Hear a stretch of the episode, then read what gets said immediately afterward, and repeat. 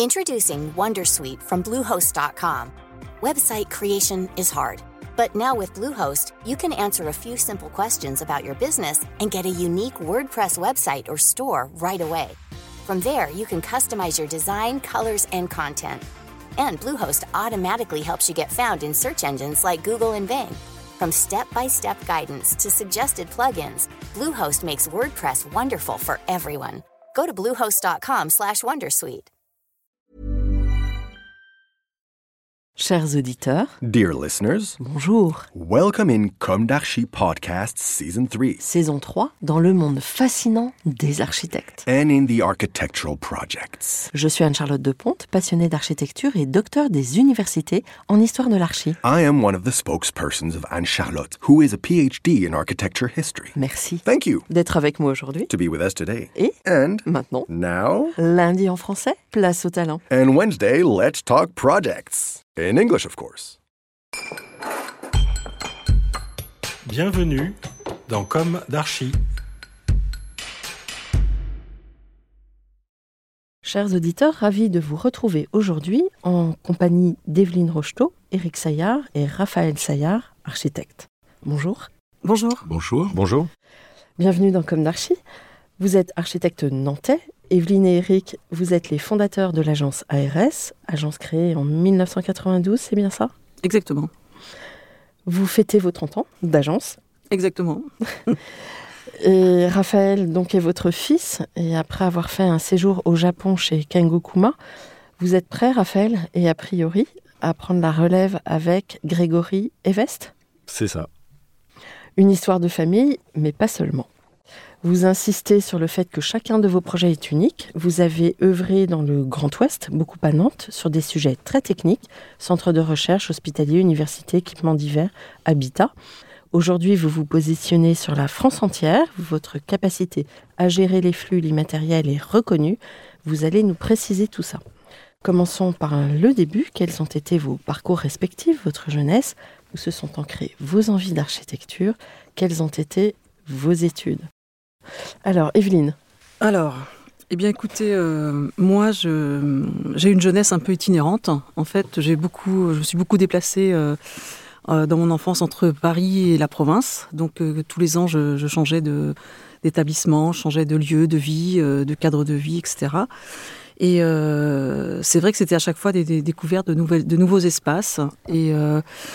C'est vrai que j'ai toujours eu un, été beaucoup attachée à, la discipline de l'art, des arts, des arts plastiques. Très vite, euh, j'ai voulu m'orienter euh, dans ce domaine de- des arts plastiques. Après, c'est vrai que à la sortie du bac, les circonstances euh, d'entrée d'accès aux différents établissements m'ont pas permis d'y accéder tout de suite. Donc, j'ai une autre discipline qui m'intéressait beaucoup, c'était les sciences humaines. Et donc, j'ai fait une année de psychologie. Et c'est vrai que cette année m'a beaucoup plu aussi. Avec ces deux disciplines croisées, c'est ce qui m'a amené en fait à faire l'architecture. J'aimais bien le, le monde de l'art, j'aimais bien euh, la nature humaine et euh, l'acte de construire me titillait beaucoup. Et voilà, donc je suis rentrée à l'école d'architecture de Nantes. Mhm. Voilà. Eric, Alors, euh, moi, je suis venu à l'architecture non pas par la grande porte, mais par la petite fenêtre. C'est-à-dire que je n'étais pas ce qu'on appelle un élève brillant à l'école. J'étais assez agité, j'ai fait beaucoup de ce qu'on appelle la dyslexie. J'étais pas du tout adapté au milieu scolaire. Il a fallu très jeune que je m'oriente professionnellement, donc à 14 ans que je décide d'un métier. Euh, À 14 ans, vous connaissez pas forcément tous les métiers qui puissent euh, ensuite se présenter à vous. Et j'ai eu euh, peut-être, en y réfléchissant, une émotion assez forte euh, quand j'avais peut-être 13 ans. La première fois que je suis venu à Paris, le bâtiment de Beaubourg était en train de se finir. J'étais dans un car avec d'autres élèves et j'ai eu cette émotion forte et je m'étais dit, tiens, j'ai- j'ai- j'aimerais bien être architecte. Alors comme je n'avais pas forcément le, le bon parcours euh, pour euh, y arriver, je me suis orienté vers une voie professionnelle, euh, puisqu'on m'avait dit qu'on pouvait rejoindre des écoles d'architecture et cette formation par ce biais. Et donc j'ai fait l'école euh, l'école de Nantes en architecture. Et euh, finalement, euh, tout s'est bien passé durant euh, le déroulement de mes études d'architecte. D'accord. Alors, Raphaël. Alors moi, c'est un peu particulier parce que l'architecture, c'est vrai que j'ai toujours un peu été baigné dedans euh, sans vraiment euh, savoir que c'était de l'architecture parce que ça a toujours été présent, euh, je pense, dans ma vie euh, par, par mes parents. Mais bizarrement, j'ai toujours un peu eu cet effet répulsif de l'architecture. Quand j'étais jeune, c'était vraiment pas quelque chose qui m'intéressait. J'ai même des souvenirs de cours de perspective, donc avec mon père, assez traumatisants. C'est vrai que je ne dessinais très peu. euh, J'étais plutôt un, geek, euh, donc euh, très branché sur l'informatique et, les jeux vidéo. Et puis à 18 ans, donc c'est vrai que comme le dit Eric, il faut prendre un choix pour ses études. Je voulais faire du commerce par, je pense, pure voilà, camaraderie, beaucoup d'amis qui étaient dans, ce cadre-là. Et puis, j'ai réfléchi en fait à, des voies possibles en me disant que bon, l'architecture, finalement, pourquoi pas Euh, C'est vrai qu'on avait des super revues El Croquis euh, à la maison et je me souviens d'avoir euh, bouquiné une revue d'Herzog et de Meuron où je me suis dit quand même que de de pouvoir dessiner comme ça des environnements pour les gens dans la ville avec un héritage quand même culturel. Euh, C'était quelque chose de fascinant. Donc euh, voilà, j'ai- eu la chance d'être pris en, en architecture et puis euh, voilà, après je suis tombé dedans À Nantes? à Nantes exactement et complètement fasciné. J'ai redécouvert cette ville d'ailleurs que je me suis rendu compte que je ne connaissais pas du tout Ouais. à travers l'école et donc des, des parcours, les nouveaux projets. Donc on avait la chance d'être au, au cœur du projet urbain de l'île de Nantes qui a vraiment, je pense, euh, révolutionné aussi euh, notre façon de voir euh, comment c'est la ville avec l'existant, comment on vient recomposer aussi des, des, espaces qui ont été délaissés ou parfois des espaces industriels. Et, je pense que j'ai vraiment trouvé une vocation, en tout cas. Je ne pensais pas un jour être bon élève ou du moins m'investir dans mes études autant que je l'ai fait en, en architecture.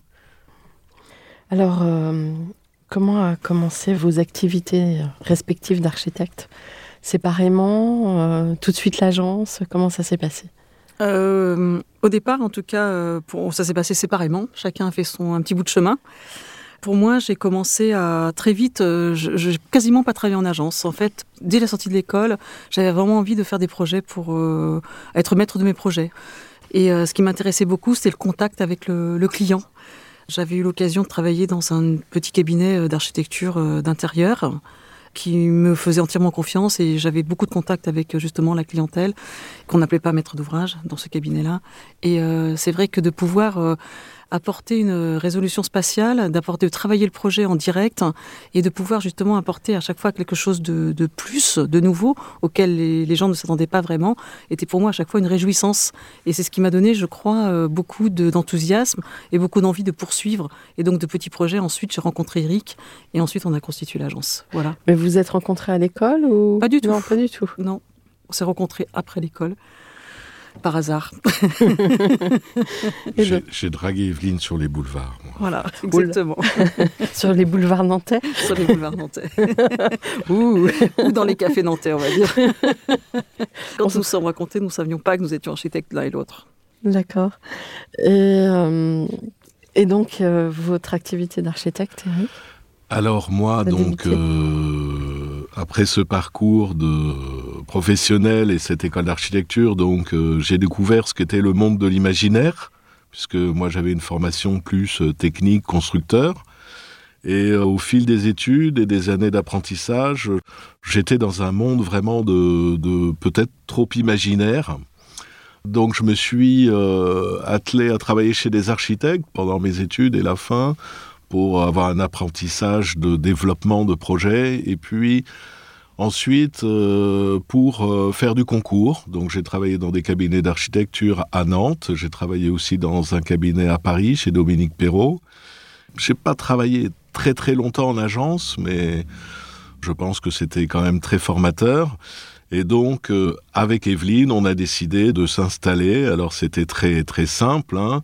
La première expérience que j'ai de mon travail, c'est d'aller voir euh, un maire. En l'occurrence, j'ai ce souvenir. C'était une petite ville euh, vendéenne, près de La Roche-sur-Yon, au Bigny. Et on postulait à des concours. Et j'avais pris mon bâton pèlerin. Je savais qu'il voulait faire un complexe sportif. On n'avait quasiment aucune référence, sauf des concours un petit peu d'étudiants où on avait été lauréat de certains concours ou primé. Donc on avait ça comme book. Et ce maire, donc j'étais allé voir le terrain, j'avais réussi à décrocher un rendez-vous, et je sais pas, je lui ai euh, raconté une idée de projet sportif qu'il pourrait avoir sur sa commune.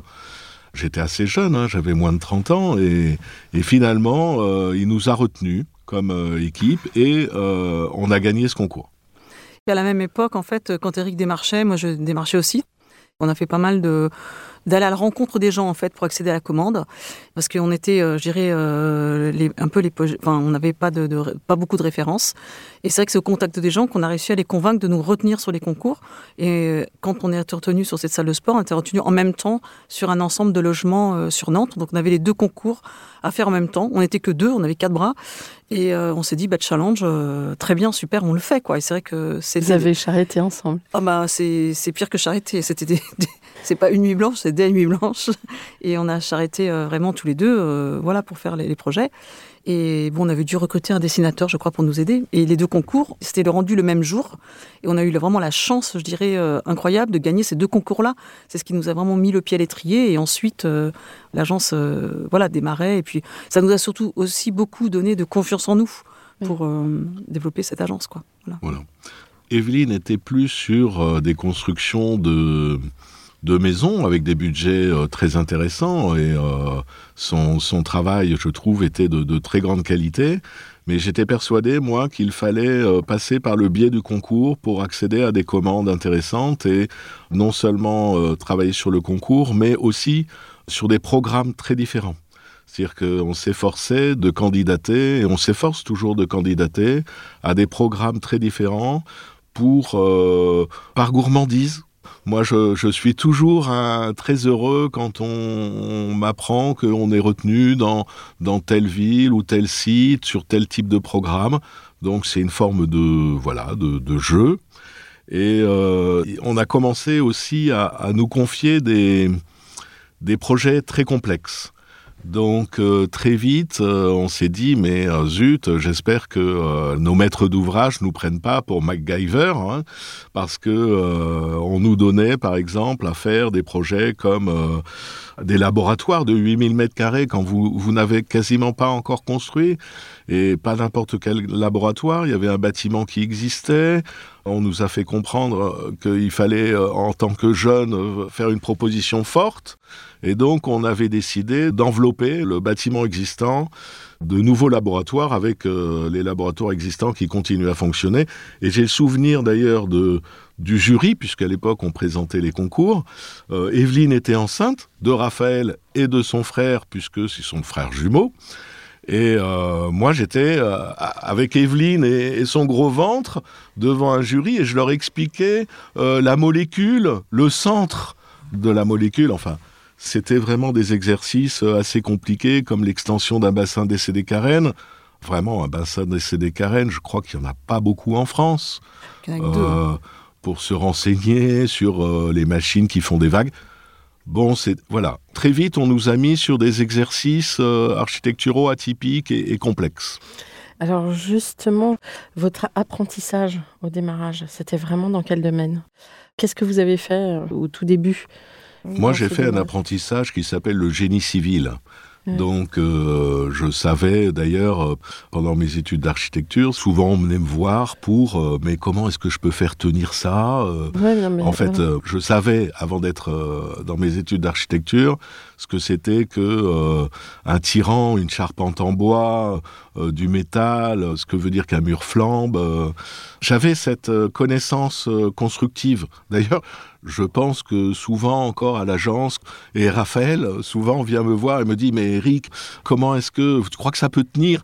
Alors, tant qu'il y a des câbles qui peuvent le suspendre ou des poteaux qui peuvent le tenir, je lui dis, écoute, si t'as rien dessous, t'as qu'à mettre des aimants, hein, un au-dessus, un en dessous, ça, ça sera suspendu. Voilà, c'est, on vient un peu me chercher comme le, le constructeur qui travaille avec les ingénieurs. D'accord. Mm. Avec euh, donc une compréhension euh, vraiment fine de la technique et de la matérialité et des matières. Tout à fait. Raphaël, hein, comment vous commencez à exercer? Alors, euh, en fait, moi, euh, j'ai très vite, euh, avec des amis euh, de l'école de Nantes, on a, on a fondé un, un collectif qui s'appelle S'il te plaît.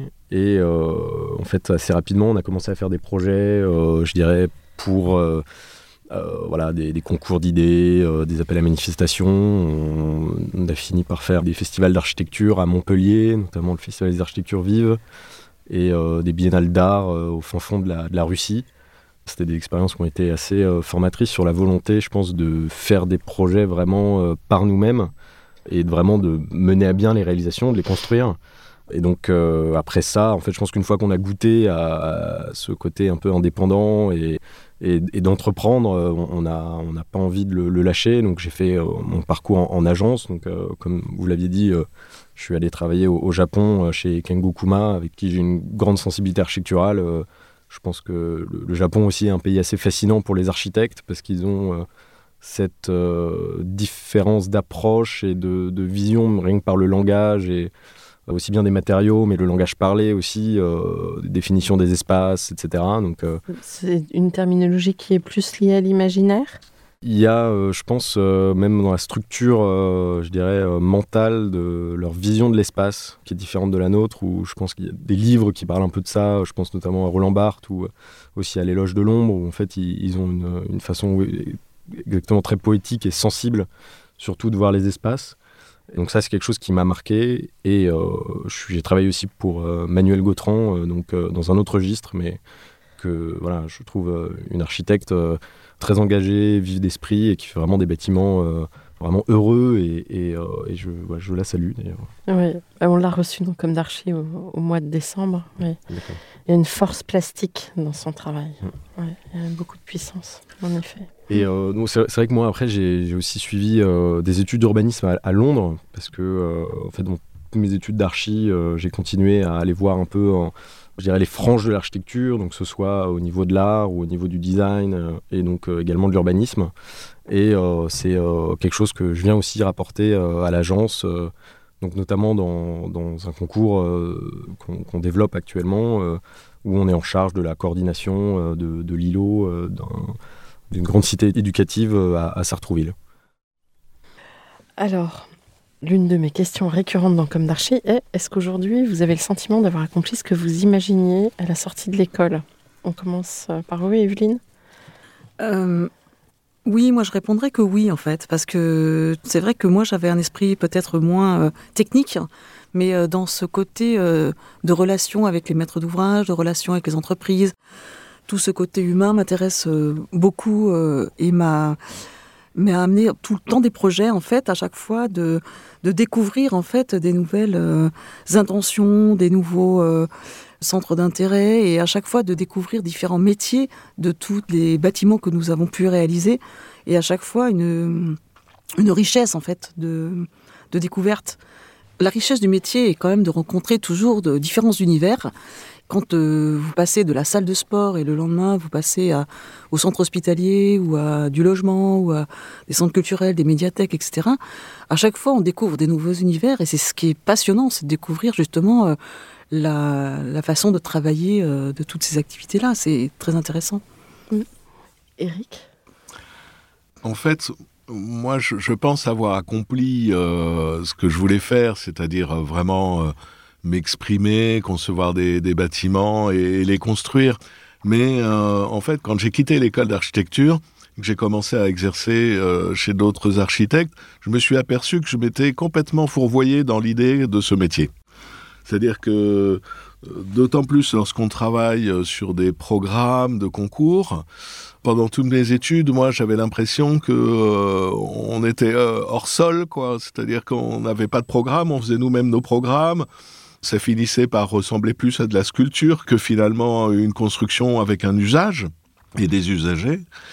Et puis euh, le site aussi, euh, on nous laissait peut-être trop de liberté, je ne sais pas, mais il y avait des projets où on créait des folies, euh, on allait les appeler les astéroïdes, on, on créait ça comme des, des lignes, comme des murs de Berlin à travers une ville des choses que euh, effectivement euh, je n'ai jamais pu rencontrer dans ma carrière de professionnel où bien souvent on, a un, site. Moi j'allais tout le temps euh, dans, mes projets d'étudiants.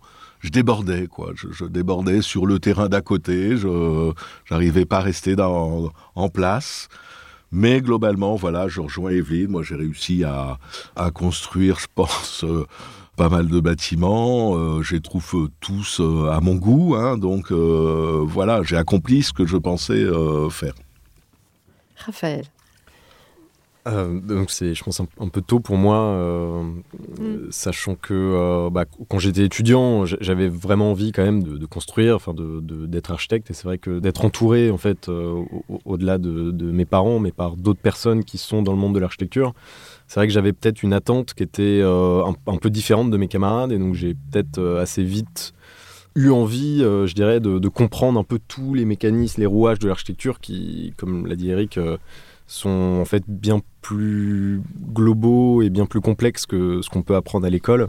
Et je pense qu'aujourd'hui même, euh, je me rends compte que le monde de l'architecture est encore plus vaste que ce que je, me disais en, étant étudiant, avec vraiment des facettes euh, entre euh, bah, déjà tout ce qui est la vie d'agence, l'administration, les façons de travailler avec les bureaux d'études, tous les, acteurs qu'il peut y avoir dans ce métier en fait, on découvre à chaque fois euh, bah, voilà, des, métiers, des connaissances qu'on ne connaît pas. On est très enrichi euh, de par tous les, gens qu'on rencontre, du côté maîtrise d'ouvrage, euh, maîtrise d'œuvre, artisanat. C'est même quelque chose qui est allé au-delà, je pense, de, ce que j'espérais du métier de, l'architecte. Et de reprendre la chance de ses parents, vous estimez que c'est une chance, une opportunité Il y a des freins, peut-être il y a toute une facture derrière vous. Donc euh, il y a un moment où il y a des lignes à poursuivre et des choix aussi à opérer. C'est ça? Je, enfin, je pense que je suis euh, très, très chanceux en fait euh, d'avoir cette opportunité-là, de pouvoir, je dirais, m'appuyer aussi sur une maturité de, réflexion, d'expertise et à la fois aussi d'avoir la liberté de pouvoir proposer des choses. Et en fait, quand on est jeune architecte, j'ai remarqué que ça prenait un certain temps avant euh, d'être volontaire dans, ses idées, d'assumer en fait peut-être ses choix. Et là, je pense que j'ai un, cadre qui est très propice en fait à, proposer des choses nouvelles, à aller euh, explorer des, nouvelles pistes et en fait avec des, projets qui sont quand même d'une certaine ampleur, donc on a un, impact qui est véritable et, euh, je pense que la, transmission d'agence, en tout cas, et, donc la relève se passe aussi beaucoup par l'écoute, l'échange, euh, parfois la confrontation. Et, ça, ça vient vraiment enrichir en tout cas la, pratique de l'architecture. Après, c'est quelque chose qui n'était pas, je dirais, dessiné d'avance. Ça s'est vraiment fait au fur et à mesure. On m'a jamais poussé à, vraiment faire de l'architecture ou à, reprendre l'agence, etc., ou à m'impliquer dedans. Ça a toujours été plutôt, bon, bah, est-ce que tu veux pas filer un coup de main sur un projet? Et puis, euh, euh, bon, bah, en fait, euh, voilà, s'il y a l'opportunité de travailler ensemble sur tel ou tel sujet, et puis ça s'est un peu fait naturellement, on a trouvé nos, marques, et bon, maintenant, on, est on commence, je dirais, tout juste cette aventure, mais qui, qui s'annonce très, très, riche. Très riche Est-ce que vous sentez euh, des différences euh, générationnelles vraiment fortes? Comment ça se goupille tout ça? Moi, je pense que, enfin, oui, il y a une différence euh, de surtout de s'approprier le projet, par exemple. Parce que aussi on est conditionné parfois par la commande qui est différente, qui a évolué aussi, qui évolue tout le temps. Et c'est vrai que on s'approprie le projet d'une façon, euh, euh, nous, qui va être plus par rapport au site, par rapport au projet lui-même, etc. Et peut-être que quand on voit, quand on travaille ensemble, c'est plutôt euh, avec tout le numérique aujourd'hui qui vient un peu apporter du plus à ça et qui est forcément plus une approche de projet un peu différente. Je rebondirais même. Euh, c'est vrai que, comme, vous l'aviez dit, il euh, y, a beaucoup de, je pense, d'architectes, ou il y a eu des familles d'architectes euh, qui ont œuvré en France, même dans le monde, hein, avec des outils qui étaient assez similaires et des temps de projet, je pense, qui étaient aussi, je dirais, dans une certaine lignée. Là, avec mes parents, on a quelques années d'écart et, déjà. Au niveau des outils, euh, typiquement, on a euh, mes parents qui travaillent beaucoup au calque euh, et au crayon.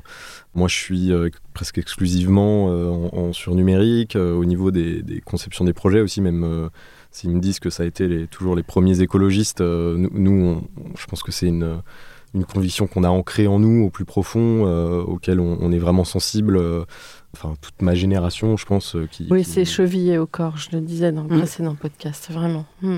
C'est euh, et, et qu'on a, qu'on parfois on aborde le projet aussi euh, plus par, euh, je dirais, son flux de matériaux, son impact carbone, euh, sa gestion de, de l'environnement, de la biodiversité, euh, comme étant des variables vraiment euh, structurantes du projet.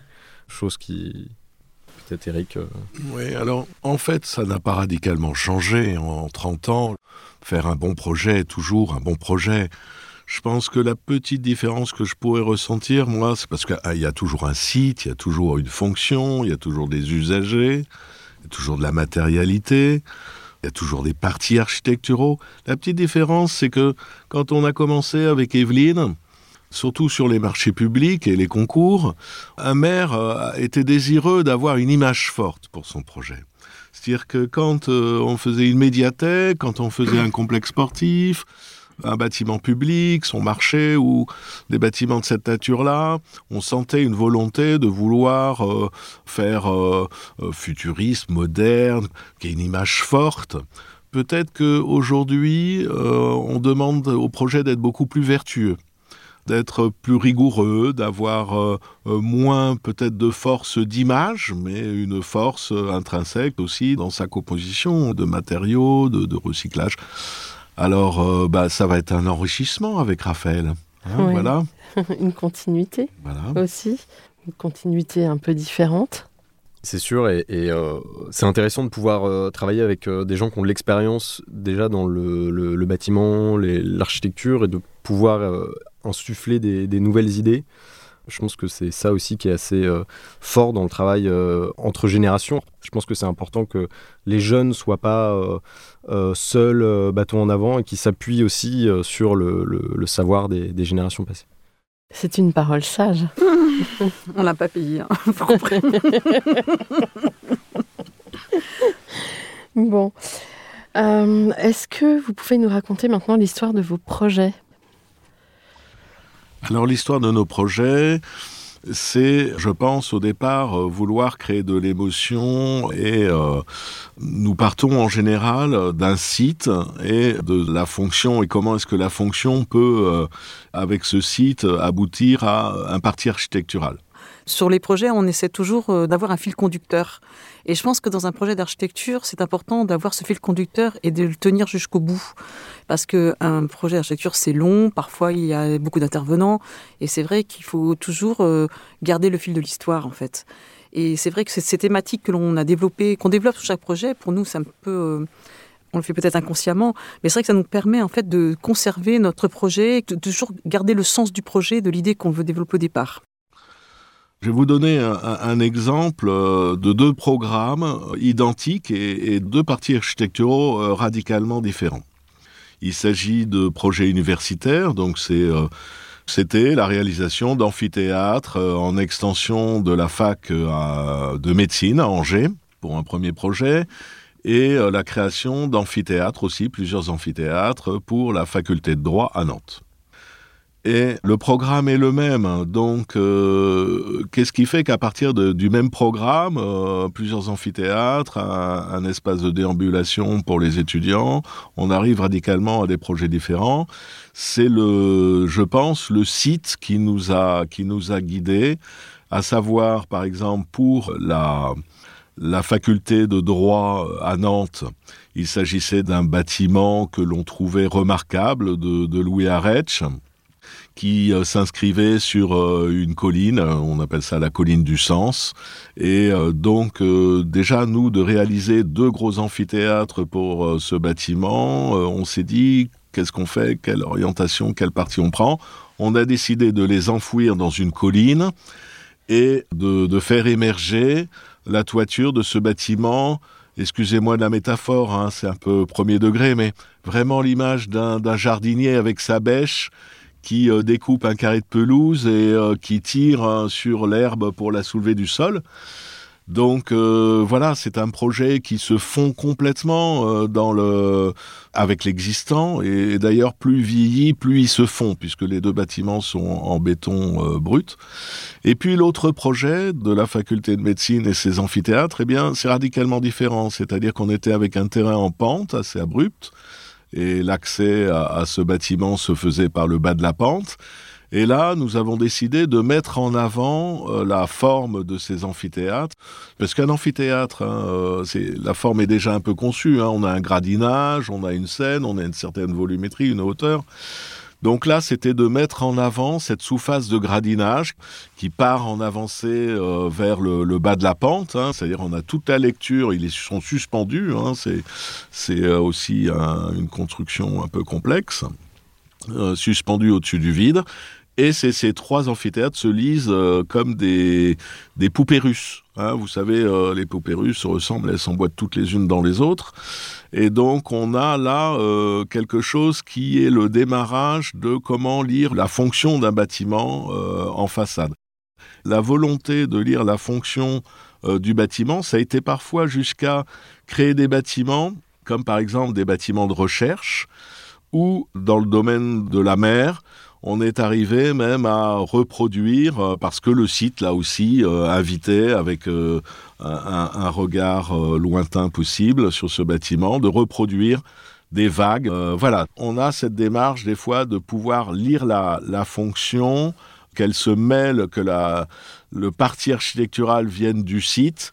Et après, on a des petits un savoir-faire qu'on a acquis quand même au fur et à mesure des années. C'est notamment des thèmes comme les.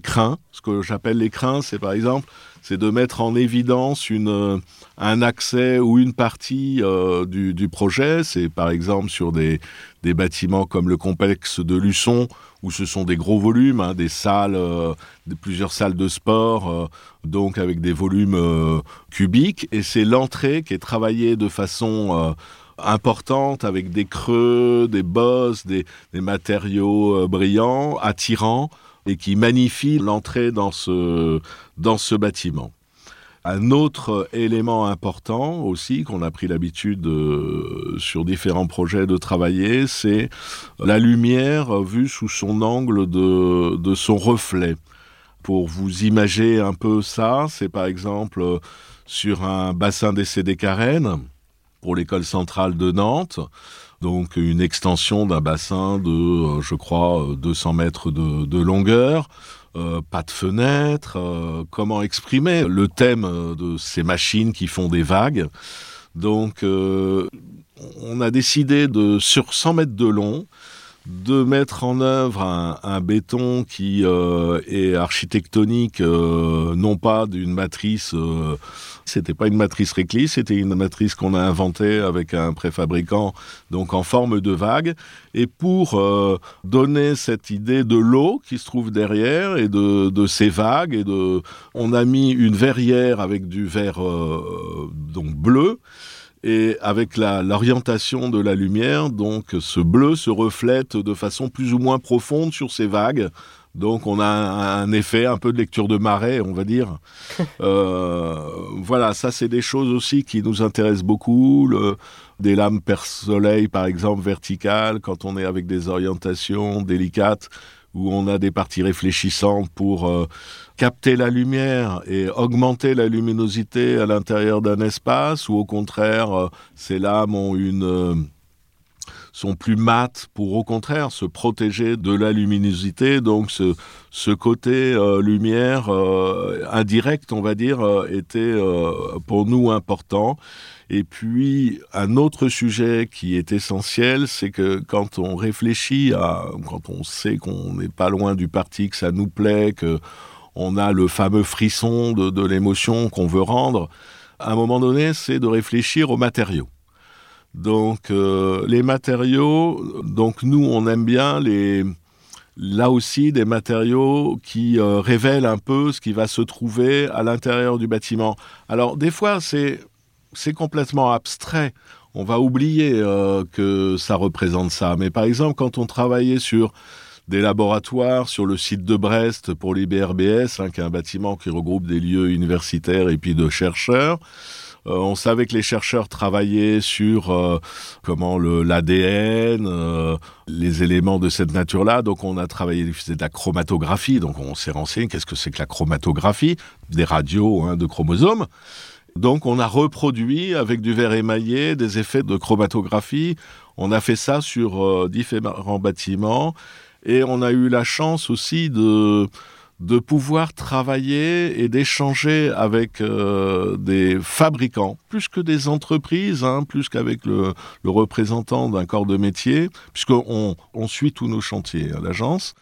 Donc on a eu la chance de travailler avec ou bien des fabricants de matériaux, ou bien des fois de travailler avec des compagnons qui connaissaient des mises en œuvre que nous n'imaginions pas.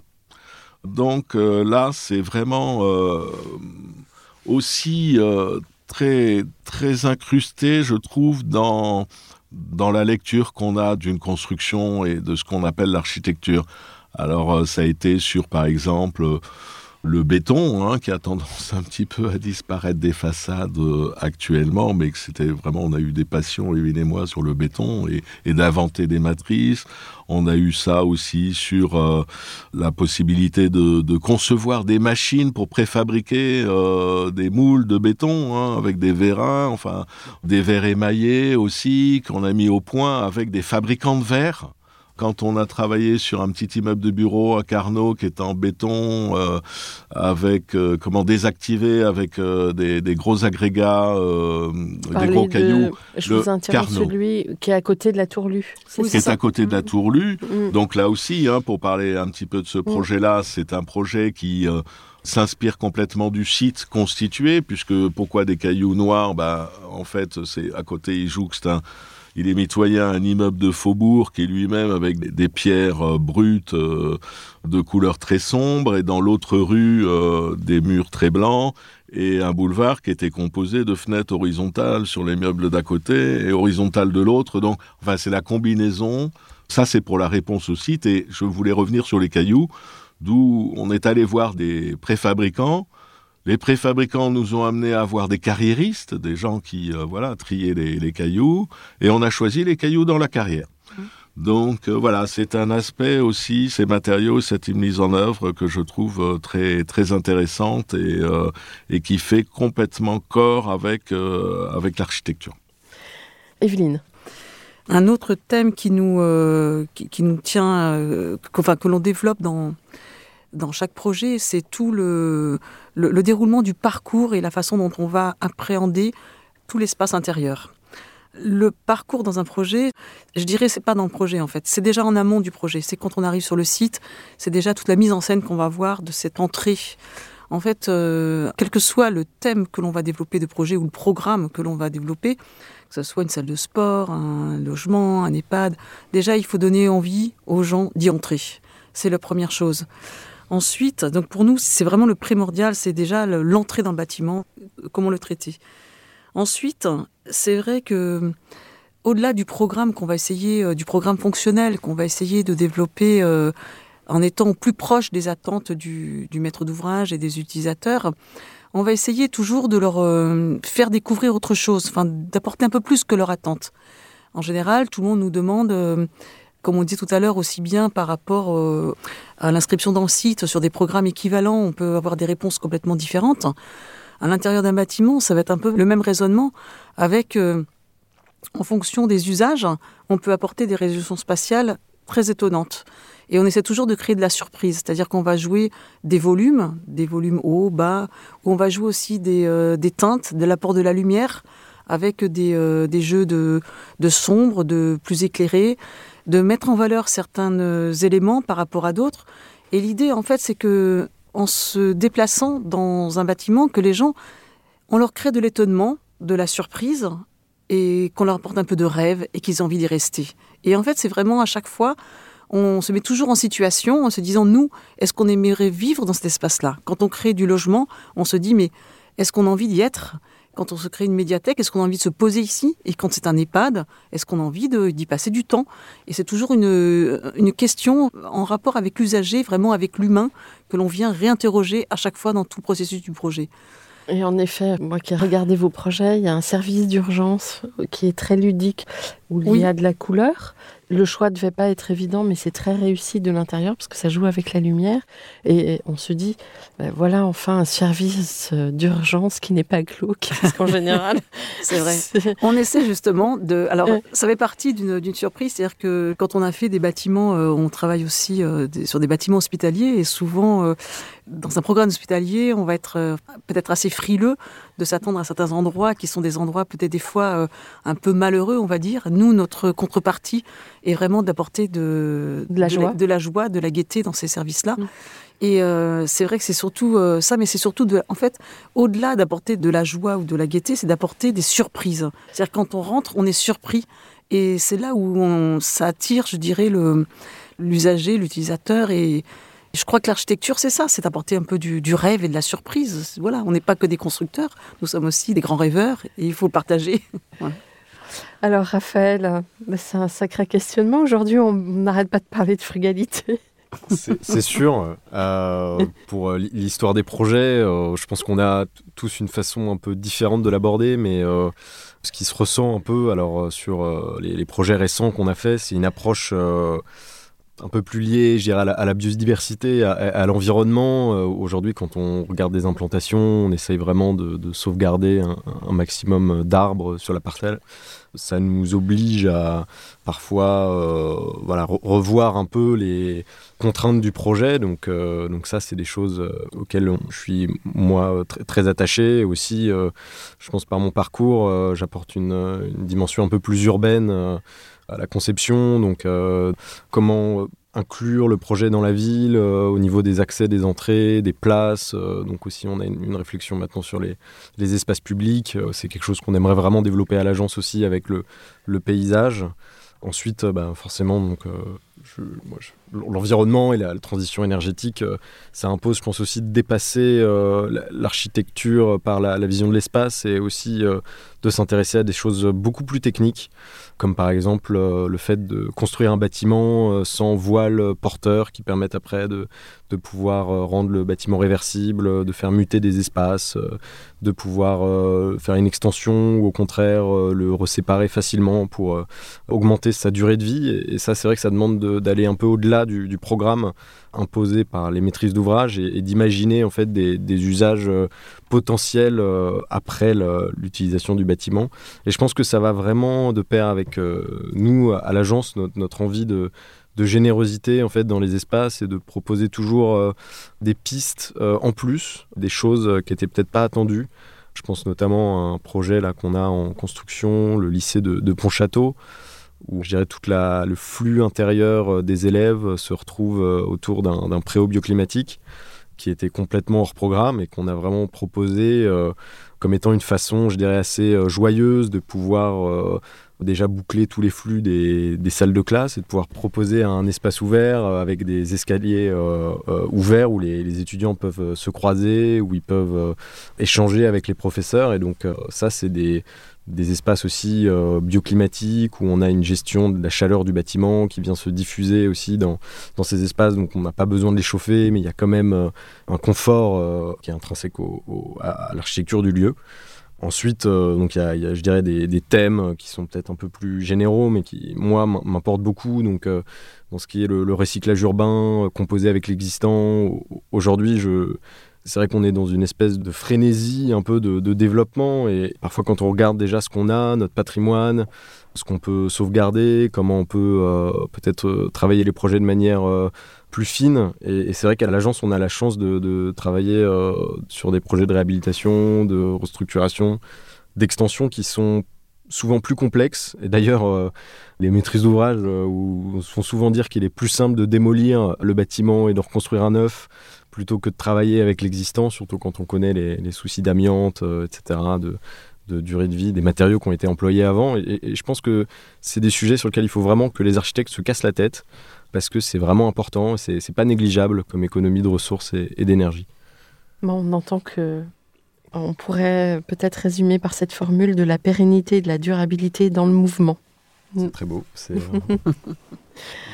Comment est composée votre équipe? Euh, Principalement d'architectes. de collaborateurs euh, avec différentes compétences. Et c'est vrai que nous avons pour habitude de nous associer avec, en allant chercher à chaque fois les compétences différentes, qui soient à chaque fois des bureaux d'études structures spécialisés dans le bois ou des acousticiens, des paysagistes, ou parfois des techniques très particulières, très pointues sur certains domaines. Et on aime bien justement cette complémentarité pour nous associer avec des énergies différentes et surtout des bureaux d'études ou même des confrères qui vont travailler, euh, avoir une spécialité dans d'autres domaines. Et je trouve que c'est une richesse justement de pouvoir euh, allier toutes ces compétences nos collaborateurs sont euh, tous architectes, mais ont, vraiment des, petites spécialités euh, spécifiques à chacun. Donc il y en a qui vont avoir des, grandes sensibilités au paysage, connaître absolument tous les, noms des, plantes euh, du dictionnaire. D'autres qui sont vraiment experts en, BIM et encore d'autres en graphisme, en image. Et ça vient vraiment alimenter tous nos projets. Juste une petite phrase sur notre équipe. Moi, il y a une chose euh, sur laquelle je suis quand même assez fier, étant passé dans différentes agences, c'est que chez nous, euh, les, les gens sont pas sclérosés à une tâche. C'est-à-dire que très vite, euh, si la personne est mordante, hein, on va lui le mettre sur un chantier. Faut, je crois qu'il faut fonctionner comme ça.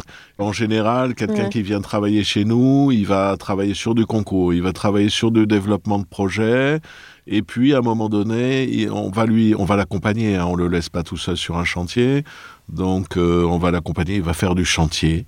C'est, c'est ce que je voulais euh, rajouter. bon. Alors, comment imaginez-vous le monde de demain? Mais je peux commencer, c'est vrai que j'ai, beaucoup d'idées euh, pour le, monde de demain, mais je pense que c'est surtout une, énorme opportunité en fait pour, les jeunes, pour pouvoir repenser énormément de, systèmes établis, de, choses qui sont peut-être euh, déjà là, et vraiment de les transformer. Alors, j'ai énormément d'exemples en tête, mais en, étant jeune, quand j'étais étudiant, on habitait en coloc, euh, donc voilà, pour les, espaces en ville, les nouvelles opérations, euh, il y a forcément des choses à faire avec le partage, ces idées de mutualisation d'espace, de rendre les, je les choses plus approprié par les gens pour euh, partager tout un tas d'objets, d'espaces, de services et euh, aussi euh, avoir un monde peut-être, j'espère, plus vertueux, mais à, l'échelle vraiment mondiale, dans le sens où aujourd'hui il y a des flux de matière, de matériaux qu'il faut vraiment réfléchir dans, son ensemble. On est dans un monde globalisé et on ne peut pas dire qu'en réduisant nos, émissions de carbone à, l'échelle de la France, qui est déjà bien, c'est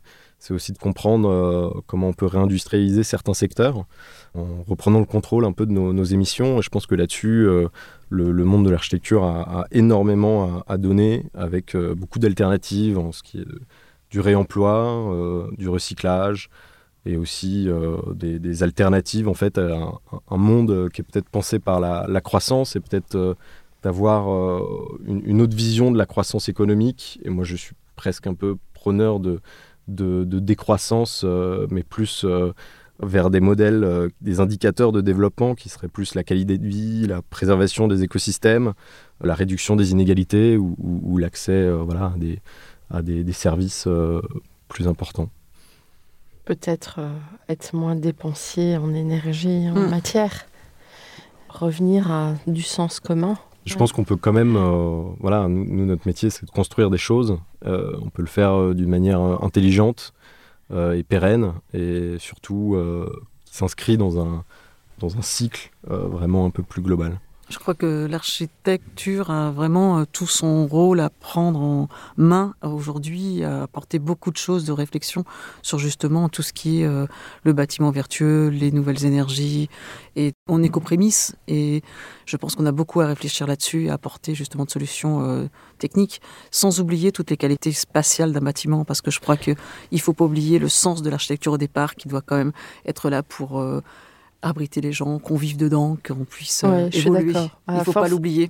à force d'avoir des leitmotifs comme ça et qui deviennent des formules de com. C'est ça. Il ne faut pas oublier le sens premier de l'architecture qui est quand même d'habiter. Mm. Comme tu le dis d'ailleurs, hein, c'est on, a beau faire euh, le bâtiment le plus écologique au monde, euh, si, personne n'y habite.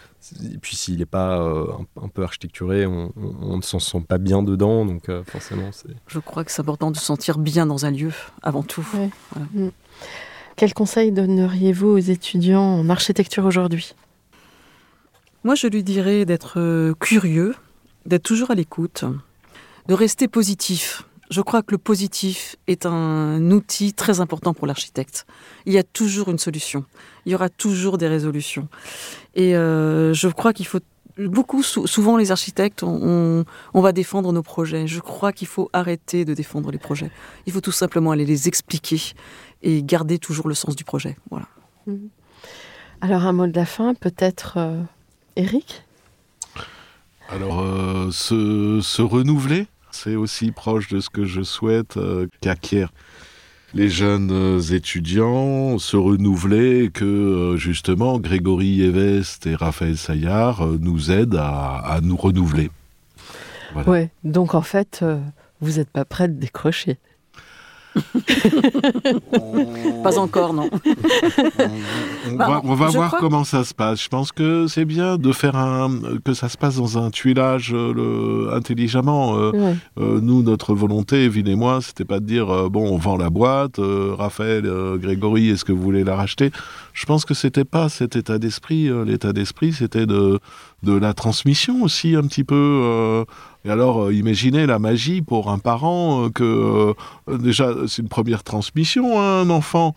Alors qu'en plus cet enfant fasse le même métier très prenant que vous faites, voilà, c'est c'est. Je crois qu'au-delà au -delà, de rêve. ça, il y a l'attrait du projet et l'intérêt à faire ce métier. C'est un métier en fait qui qui est pas un métier qui s'arrête comme ça. Quand on est architecte, je crois qu'on l'a tout le temps dans la tête et on vit avec. Et euh, je ne sais pas comment on fait pour s'arrêter. je crois qu'on est tout le temps dedans. Je vous entends très bien. Merci beaucoup pour votre riche témoignage. Merci. Accueilli. Merci. Merci chers auditeurs pour votre écoute. Rendez-vous la semaine prochaine pour un autre sujet. D'ici là, n'oubliez pas l'épisode en anglais et prenez soin de vous. Au revoir. Au revoir.